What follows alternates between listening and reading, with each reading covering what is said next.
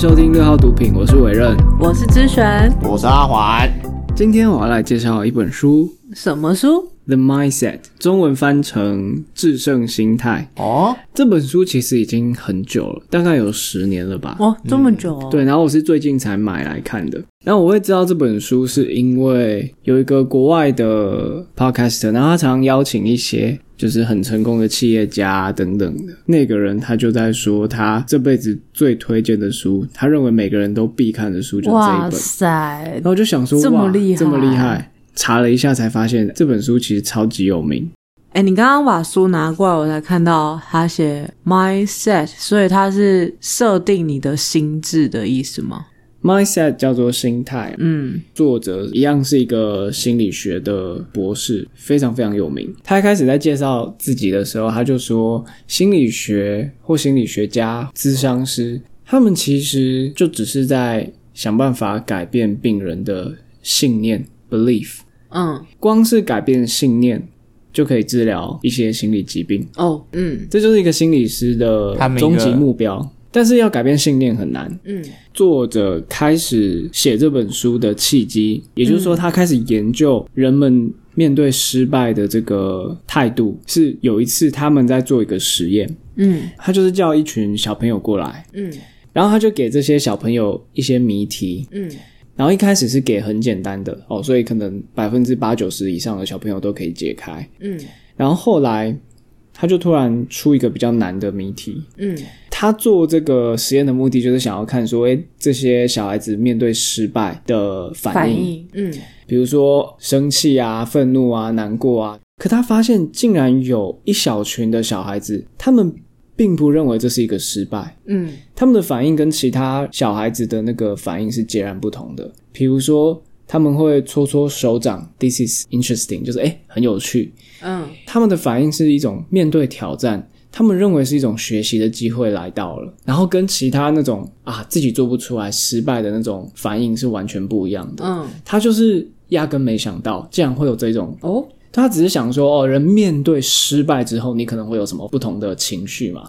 他没有想到是有一群小朋友是完全没有认为这是一个失败，反而是跃跃欲试，然后认为这是一个学习的机会，一个挑战，嗯然后他才开始研究这个现象。嗯对我在教书的过程当中，然后有一些学生，他们真的就是这种我们今天要讲的成长型心态。OK，成长型心态。所以你说的成长型心态，就是刚刚那一群搓搓手掌觉对得很我们等下有趣的，对，我们等下会谈到什么是成长型心态。那相对于成长型心态的僵固型思维又是什么？斜杠青年。斜杠那一期有斜杠青年那一集有谈到，各位也可以去听。那现在呢，我们要更深入的来剖析这个成长型思维跟僵固型思维到底是怎么样产生。僵固型的思维叫做 the fixed mindset，fixed 就是固定的，然后另外一个就是 the growth mindset，就是成长型心态。嗯面对困难的时候，僵固型思维的人，他就会他就认为是一种挫折，嗯那就是接踵而来就是各种负面情绪嘛。对那成长型心态的人，面对困难的时候，他们是认为是一种学习的机会，一种挑战。嗯那为什么会有这样子的差别才是重点？嗯这本书不是说哦，你现在以后看到困难，你就马上变成哦，这是一个挑战什么？你你没有真正相信这件事情，你也不会真正的有这样子的心态心态。那我们就来看根本的差别在哪里。嗯重点就在于僵固型思维的人啊，认为人的才智、聪明跟能力是天生的，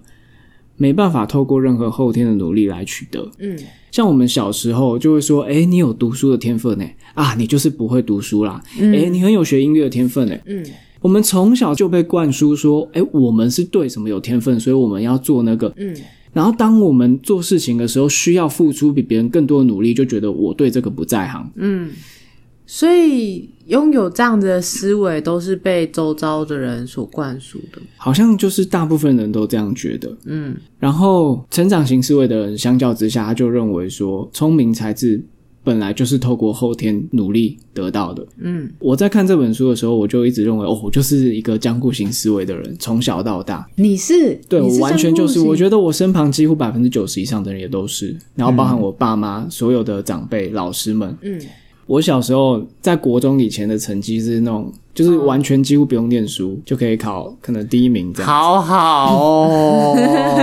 然后到底要怎么样？你一定是那种考前都没念书，然后结果拿 A，然后你说我不知道发生什么事情，怎么我真的不知道发生什么事啊！而且你们两个就是我国中同学，所以你们也知道，就是我都是几乎没在念书的那个。我也没有偷偷念，我就是一直跟你们玩，玩到很晚。然后 对，真的很爽啊！这为什么？我当时就是有时候有股冲动想把你掐死，凭什么这样？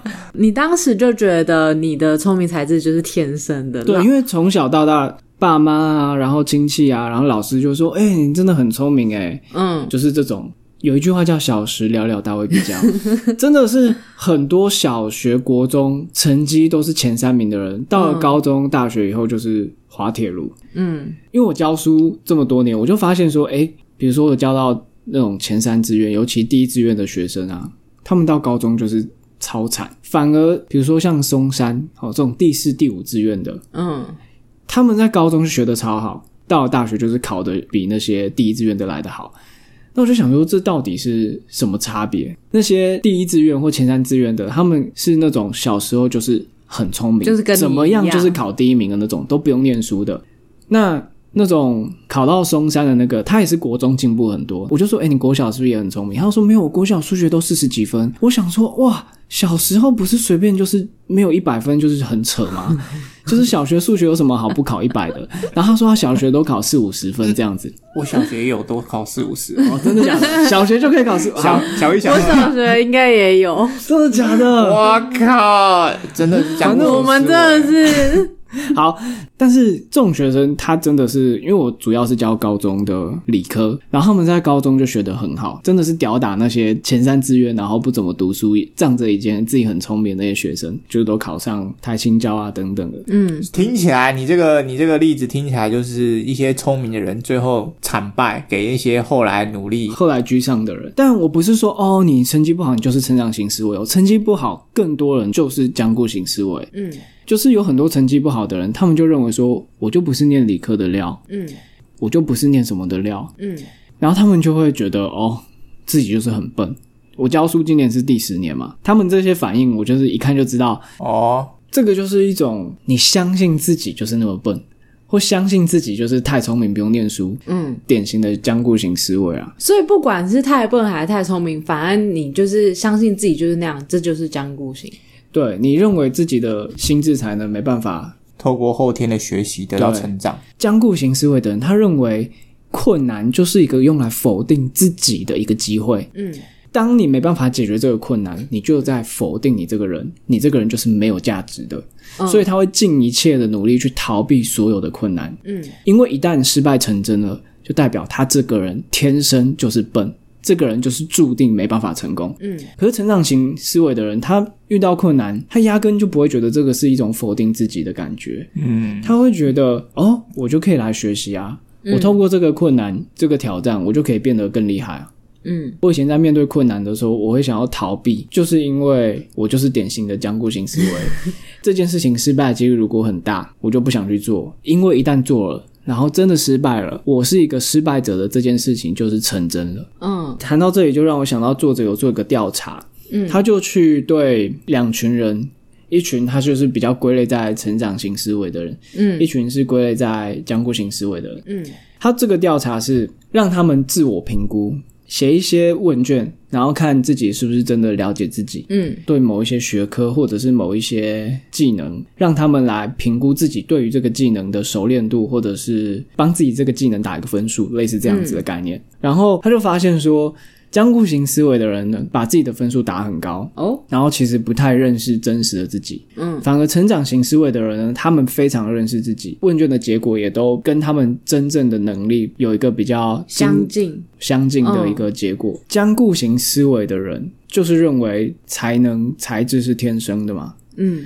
所以他们才会膨胀自己，他们没办法接受真正的自己。哦。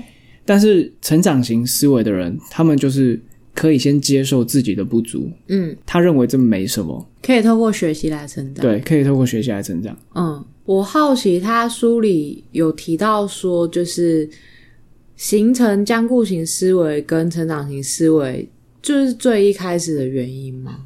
最开始的原因就是有很大一部分是环境周遭，就可能父母啊，对身边的人，甚至一些媒体啊，嗯。你小时候听的故事啊，爱因斯坦很聪明啊，就这些所有的东西，都让人只去看一个人的天生的才能或什么。但是这句话就是很老梗，就是那些人那么聪明，可是他如果没有那么努力，他也达不到他那样的成就。对，嗯，你刚刚讲到爱因斯坦，我才我才想到，就是我不久之前才应该也是在网络上看到，就是爱因斯坦有说过说大家都认为我是天才，但是大家都不知道就是我有多努力什么之类的。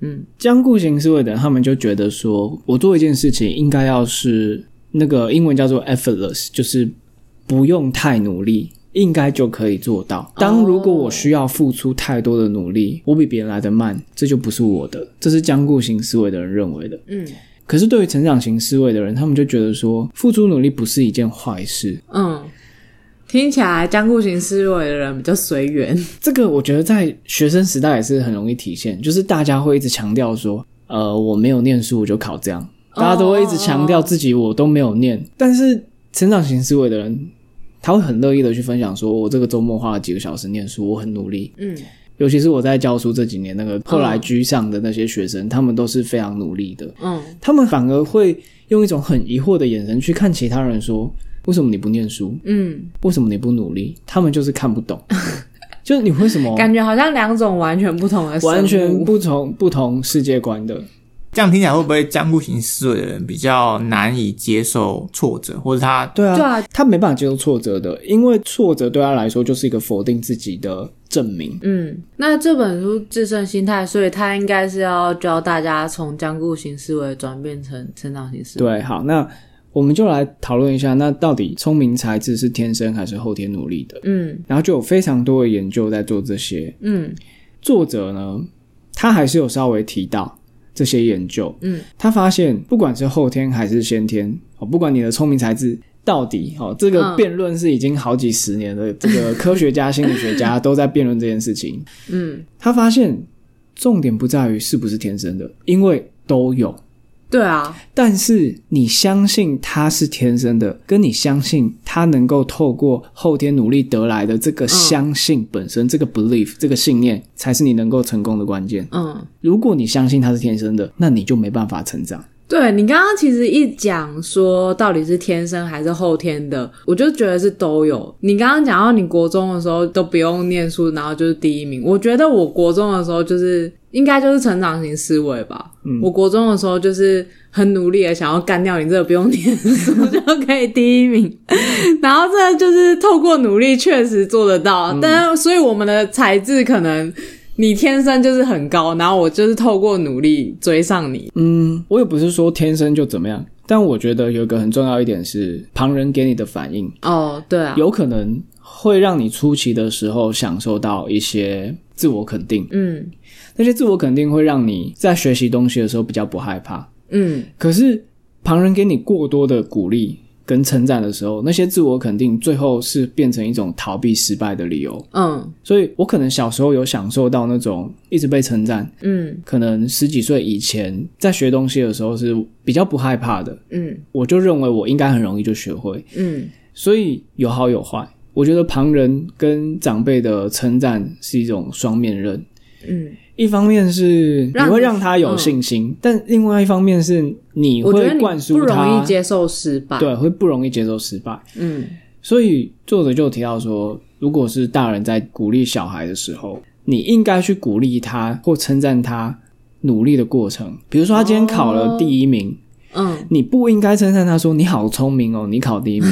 那这样子就是强化那个僵固型思维。嗯当他以后面对失败的时候，他就觉得哦，原来我不是一个聪明的人，哦，他就一路的下去。嗯很多中年危机也是这样子来的。嗯，他就是一个僵固型思维的人，在中年失到中败年，面对对失败而且这种人很多都是建中毕业、台大毕业，嗯都是这种人，中年才会遇到危机。反倒是那些成绩不好的人，然后慢慢一路一路往上爬，然后靠自己努力，有没有？那种人通常不太会有什么中年危机。嗯，这个就算有，他可能也很容易就接受，然后反正他就觉得我继续努力就可以了。对，那要怎么称赞小孩呢？就是说，他今天考了第一名，就说诶，我有看到你过去这一个礼拜很努力的念书，很棒，才会有这样的结果。所以你要去跟小孩子强调他的努力，嗯嗯，类似这样。嗯那这用在关系里面也是。这本书啊的封面，第一个就是讲 parenting，就是我们刚刚讲的教育小孩嘛。嗯第二个是 business，就是生意；第三个是 school，最后一个叫 relationships，就是诶关系。这个关系除了家人之外，最重要的就是还是伴侣可能是伴侣嘛，朝夕相处的。嗯像僵固型思维的人，他们就认为我跟你如果不合适，那我们就不应该再走下去。嗯所以这就为什么那么多人会认为说我我们交往第三年哦，我好像不那么喜欢你了，或怎么样怎么样就分手。嗯可他认为成长型思维的人，连关系也会认为是成长型的。我们现在遇到什么样的困难，我们应该要努力。可是有些人就会认为说，我如果我一段关系需要努力，就代表这可能不适合我。嗯那这两种完全不一样的思维，就会导致一个是分手的下场，一个是继续长久培养。对，我就跟你说啦，做这个事情哈，完全就是成长型思维的人。真的吗我就是就是 那为什么你要单身？你干嘛？没 有没有，大家 你干嘛突然大家没发现，在大家没发现我这块宝。我我帮这个剪掉，这个剪掉。阿阿阿环真有，阿环真有，阿环是边？下面有兴趣的可以留言哦。我跟你讲，我 有几次分手呢，通常都是女方提出这个问题，她觉得我们走不下去不适合，可是我觉得就是可以努力。感情这方面，呃，为对方做些改变，对方为你多想想，这个才是促成你长久关系下的一个最大的因子。嗯，所以那些啊，我跟你讲，抛弃我的哦，就是江湖思维，改改 改哎改。可是这可以留着哈，其实，不用剪掉。哎、其实我跟我前男友也是、哎，就是我跟他的关系的时候，就是我当时一直想要努力，但他当时一直觉得我们就是不适合，然后放弃这样。如果是两个，一个成长型，一个僵固型，其实还蛮累的、就是对啊，所以所以这才是真正的不适合。要就两个都是成长型，对啊，两个一起成长，要不然就是感觉一我要一直拉着他，然后他就他就是死不动，对，因为他压根就不认为说会有结果啊。嗯，我应该有一个转捩点，哦？是从，但是我当时当然还不知道这个是成长型思维。哦这个转捩点就是我大一下学期的时候，哦，大学是念职工系嘛，所以要学写程式。嗯，那我一开始学写程式这件事情，其实是充满挫折的。就是那时候去教室上课嘛，上完都会有个随堂的测验，嗯，就是要你马上写出一个程式出来。你们每次上课都会要考，然后我可能前两次就是很快就写完，嗯，然后我就觉得嗯好 OK 很好，觉得但是很聪明，因为我就是一路上就是一种僵固型思态，我就不认为说我做这件事情是需要付出努力的嘛，我稍微弄一下应该就哦人 OK。人家都前三志愿的呢，高中、大学都是啊，当然有这个想法，我觉得合理。然后教授每一堂课其实都会 assign 很多作业跟一些练习，然后我就觉得我上课听懂，我应该不用练习。然后我记得可能到了第五还第六堂课开始，我就写不太出来了。哦，然后我就发现，哎，旁边的人好像还是都写得出来，嗯，就是太自视甚高了，觉得自己太聪明，但是我仍然没有付出努力。然后渐渐的，我就觉得我可能不适合就是一个不太会写程式的人不是念了自工的料，对，就有这种感觉。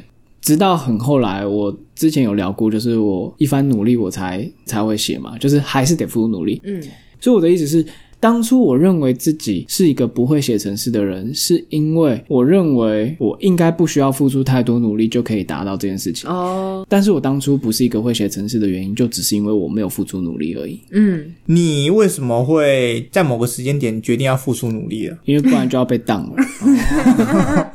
？OK OK，很很现实，很现实。总是哎、所以呀僵固型的听起来僵固型的思维的人，就是一定要死到临头了死关头才要了才要付出努力，对，对，嗯，但是我没有说我因为那个事件我就蜕变，就是我都还是一个混合的状态，直到最近我才慢慢的又把心态在调整。哎、可是你说到混合啊，我觉得其实好像都会这样、哎，就是可能我们面对某些事情的时候，或者是在某个阶段的时候，可能有的时候是僵固型思维，有的时候是成长型思维。嗯我觉得好像会这样子。对，作者有强调说，成长型思维是一个漫长、逐渐的旅程。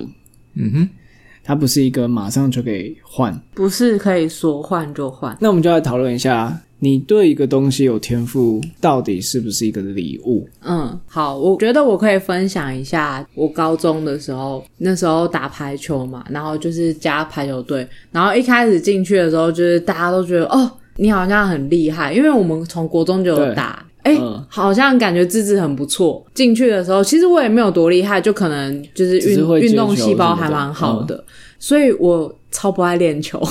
就是我当时高中的时候是排球校队，但是我都没有什么，都不太认真，然后甚至也不认真的搞清楚规则啊、打法啊，所有反正我每次都是上场，然后就乱打，就凭借着我的运动细胞，嗯，然后就是从高一一直到毕业，我的球技都依然没有进步，都是哦 同一个水平一样烂。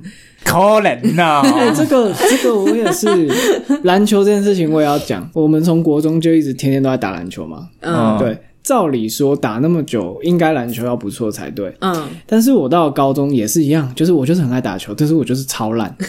然后你说你连高一进去，你也觉得你当时很烂吗？还是没有你吊打其他同学？没有没有，我就是一直都觉得自己篮球就是一直都没办法好，哦。然后但是我还是每节课都去打的那一种，你知道吗？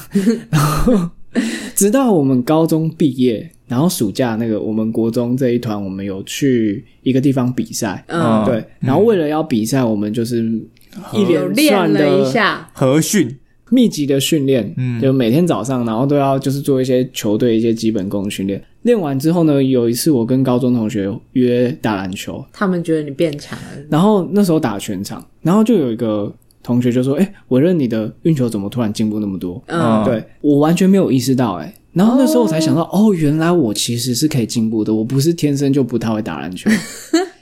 那因为我就想说，我运动细胞也没有很差，可是为什么篮球嗯就是没有打得很好，而且我打这么久，然后我才发现说，哦，原来一切都是可以靠努力练习。可是我就是以前那种僵固型思维，我就认为说我可能身高不够啊，我可能怎么样怎么样啊，我就是不适合打篮球，嗯然后就会一直这样限制自己。嗯，那说到练球，阿环应该也蛮有心得的吧？我觉得在篮球这一块，我比较像是成长型思维的吗？就是我一开始打球的契机是，我有一个国小同学，然后他是篮球队的，然后那时候因为我仗我身高比较高，然后那时候就往篮下站啊，然后抢板啊或干嘛的，不觉得打篮球对我来说是件难事。嗯，然后直到后来，我觉得遇上了一些挑战、一些劲敌，我觉得哦不行，我不能输给他，我要继续加倍的努力。所以我从来没有一直都觉得说我篮球是打得很好的，即便我一开始都是很有优势，一开始我是长得身高高，听众可能不知道阿焕的篮球很强，还还可以，还可以，欢迎来还可以跟，他单挑。不敢当，不敢当。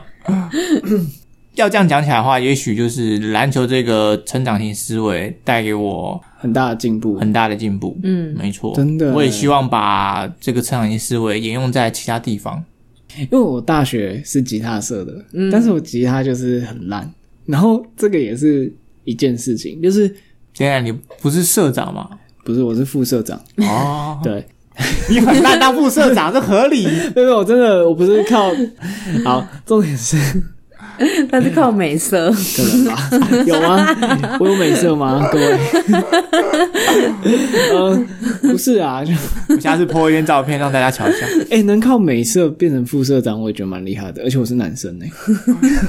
没有啊，不是不是，我不是靠美色，我也不是靠，不是啊，就是哦，你们吉他社啊，重点不是这个，好，就是我就是觉得说我练吉他的过程蛮痛苦的，然后我就一直告诉自己说，哦，原来我不是一个练吉他的料。可是你可我现在回想起来，我根本就我根本就没有努力去练过任何的吉他。啊，你不是说你练吉他的过程蛮痛苦的吗？我在练的时候，我觉得很痛苦，所以你就不想练了？我就认为我自己不是一个适合练吉他跟弹吉他的人，所以我就不练了。哦所以我就最终的结果就是我没办法把吉他弹得很好。你真的是超级僵固型思维。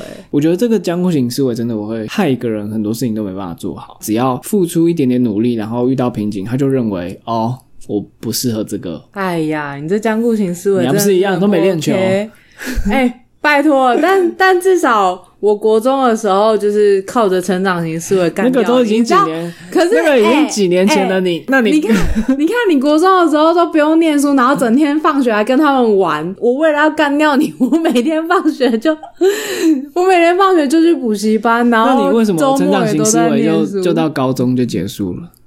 哎呀，这因为我我的那个就不是在念书啊，啊，我人生的志向就不是在念书啦，你高中就知道人生志向了，厉害吧？快 gay 啊！妈的，我高中我高中就打算就是你知道。嗯怎么样？找老公嘛？对讲直接，妈怕人家不知道啊！我们都会帮你宣扬几集，你就找老公啊，越多越好嘛。所以重点是我们不需要去辩论说到底天赋或者是后天努力哪个重要，重点是你相信什么才是重点，嗯，就可以为你带来改变的。这个相信这件事情呢，有很多我们在之前的集数里面有讨论过很多次。嗯哦，我也要再分享另外一个，我以前学科不是都很好嘛，但是呃，我有一科是小时候完全没有碰过的，我记得我之前讲过，就是英文这一科。哦，这我觉得很扯。我一直以为你是从小英文就很好。对，但是我是在国一以前完全没有碰过英文，就是我从来没有去任何什么美语的幼儿园什么补习班，就是完全没有。国一以前，可是国小很多人国小一大堆就会有去，对但是我就或者是去一些英文的什么什么叉叉美语啊，嗯什么有的吉德堡，我之前去过吉德堡美语，我后来发现啊，去这些有去这些的人，英文后来都超烂。没错，我英文不怎么好。我就是完全没有碰这嘛，所以我一到国一啊，就是哦，很多东西要学，一张白纸嘛，在英文这个世界里面，嗯所以我就是像海绵一样就狂学，就是过没几年，就是英文就是永远就是班上第一名，一直到高中、大学，就是一直都是这样。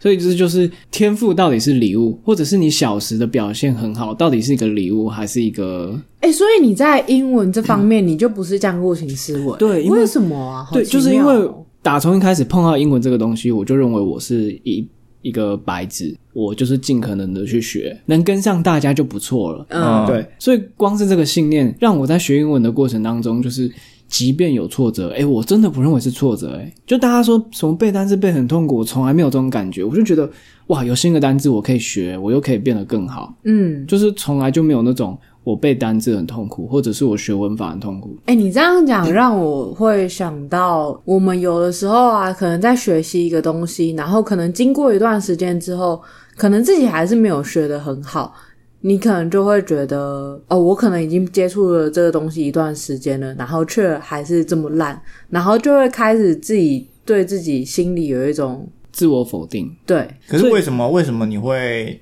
就是在英文方面是成长型，但是你在可能刚开始学职工或者学吉他的时候，你是僵固型？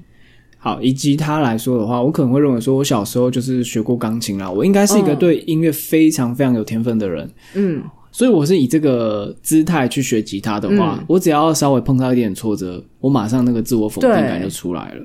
对，然后你说学程式也是一样，我认为我是一个理科很好的人，逻辑很好的人，写程式这件事情需要很大量的逻辑，我应该可以轻而易举的把这件事情学好。哦，遇到一点挫感觉就是你把你自己放在什么位置，对就是你一开始就把你自己摆在很高，觉得哦，我应该要，应该是这样子，但是你发现哎不是这样，那你就是自我否定。嗯，然后英文这件事，就是为什么大家英文都不好？这真的是因为这样，因为一大堆人小时候去叉叉幼儿美语，然后就是一到国一就觉得，哦，我都不用念英文，我应该就比其他人好，嗯嗯，随便念都可以。这种人到国三到高中，那英文就烂得一塌糊涂。嗯，一直到国中的时候，我觉得我英文都还不错。嗯然后，可是上了高中之后，呃，不知道，就可能觉得自己应该要哦会，然后可是却不会，对那个挫折感就很大。原来如此。所以你看，我最差的一个科目变成我后来是最好的科目。嗯，哎，伟任，那你现在在英文方面，你都还是仍然是成长型？我即便那个多一考九百九满分，我都觉得，嗯，我还是可以再更好。我只是觉得可能是多一太简单。嗯，所以我们认知到僵固型思维跟成长型思维的差别之后，呃，书中有没有光是知道原来有这两种心态的差别，我觉得就帮助很大了。你就原来，我觉得你就是要有意识的在自己各个面向去看自己到底是成长型思维还是对对僵固对对对型思维，我觉得认识自己就很重要。然后去做出改变。嗯，嗯，那作者就提到一个，哎，要怎么变成成长型思维？嗯，关键就是有一个开放的心胸，知道自己是可以改变的。你对改变这件事情，哦改变跟僵固就是相反词啊。对，不要觉得人就是一定是怎么样，觉得人一定是怎么样，你就是僵固型思维，对，你就觉得自己可以在成可以，塑，可以被塑造，可以被捏的，捏泥巴，捏捏捏。就是不管是僵固型思维还是生长型思维，它其实都是一个信念。然后我看很多身心灵相关的书啊，然后它里面其实也都是讲到，就是我们要如何就是去改变那些信念。信念听起来很空，可是信念才是重点，它可以一连串的影响你整个人生的每一个抉择，最后影响结果。像那个 Inception 全面启动，整部电影就是在描述他只是要在那是男主吗？那个企业家传承人的脑中植入一个想法，就是他要放弃他的企业，嗯。就只是这件事情而已。嗯。整部片为的就是放入这个信念而已，嗯，所以信念是非常非常重要的。对。所以将固型思维的人，请抛弃你旧有的信念，嗯，相信自己是可以被改变的，相信自己是可以透过努力成长。真的，有些人就会说我就是这样的人，但是什么叫做你是这样的人，对不对？这个问题，我就是这样的人，这句话就是僵固型思维会僵固啊讲的人，对不对？那刚才因为我有讲我成长型思维的部分，你也有。阿华呢？你有成长型？有啊，他就说他打篮球啊，啊，有啊，我刚刚说我哦，我泡妞不是泡妞，我在感情里面是成长型思维的人，因为我很常被僵固型思维的人说啊，我们就不适合啊，哦你不要在那边浪费力气。哎、那你有遇到 你有遇到成长型思维的对象吗？我有，你有哦？哎呦，好，那你在关系里面是成长型还是僵固型？我觉得我也算成长型诶、哦，我是相信吗爱或感情就是培养的，哦，嗯，只会越来越好而已。哇哦，我好像跟你们分享过了嘛。今天你会因为路上看到一个很新、很漂亮的娃娃，就把每一天跟你睡在一起的十几二十年陪伴你的那个枕边的娃娃换掉吗？你不会看到一个什么什么客观条件很好的人，就把你身旁的人换掉啊？因为在你床边陪着你睡觉的那一个绒毛娃娃，那个才叫爱啊！可是这跟僵固型成长型有关。就是我认为爱情本来就是一个成长的东西，它不应该是一开始很喜欢一个人，后来没感觉就分手。就是我从来没有这种什么叫做不喜欢一个人的，我从来没有这种感觉。我只知道说我对一个人的爱会一直逐渐的加深而已。哇，所以我每段感情就都蛮久的。嗯，你认为感情是堆叠出来，它不会，对对对，它不会递减。存在于我对爱情的信念，我价值观就是这样。我就不懂什么叫做我对一个人没感觉，我不爱一个人，所以我们要分手这种这种理由，我就是完全 get 不到。嗯，可是对于在关系里面是僵固型思维的人，他们就很容易说出“我对你没感觉了，我们分手吧可是还有一些例外啊，比如说你的对象，他可能就真的”。对，如果对象是一个僵固型思维的人，就会这样子跟你分手，那你我也只能认了、啊，对不对？不是我的意思是说，你有可能也会跟别人分手啊。这个说法好像听起来是成长型思维都不会跟别人没有没有说一定不会分手，我觉得爱跟到最后觉得适不适合走，下去，爱跟在不在一起是两回事。嗯，对，就是你可能可我我认同，我觉得我也像是委任一样的，就是在关系里面，我我觉得我的观念跟他是一样的，但是我也会因为就是不适合而分手所以分手但是不代表我不爱，但是就是没有办法继续嗯，走其实最后那个不适合而分手，就是太爱对方了。嗯真的是觉得说希望对方很快乐的那种分手。嗯诶，我们好像有点偏了 啊，所以作者强调就是我们要相信自己能够改变的。嗯，希望各位听众也可以，希望大家都可以发现自己僵固型思维的那一面，然后把它、嗯，跟着我们六号毒品，跟着我们六号毒品一起成长。哇哦，一起改变。一起 快词穷了，一起回去听前面的集数。让我们的订阅数成长。我觉得让我们的听众呢，能更实际的感受到他自己的改变，我觉得对我们来说是一个蛮大的一个鼓励的。嗯，就如果你真的有改变，我们啊，你可以跟我们分享。对对对，我我们最近会创办那个 IG，更容易的跟我们联，跟我们有联系联系的方方式嗯，欢迎跟大家分享你听到听完我们每一集的得到的心得，或者是你做了什么改变。期待和你们的互动哦，好，那我们就下一集见喽拜拜，拜拜，拜拜。